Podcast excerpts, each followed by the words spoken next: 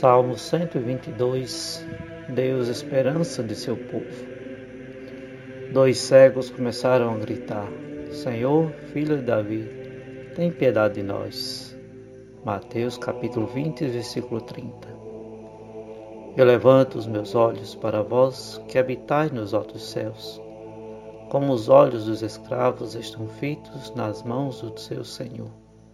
Como os olhos das escravas estão fitos nas mãos de Sua Senhora, assim os nossos olhos no Senhor, até de nós ter piedade.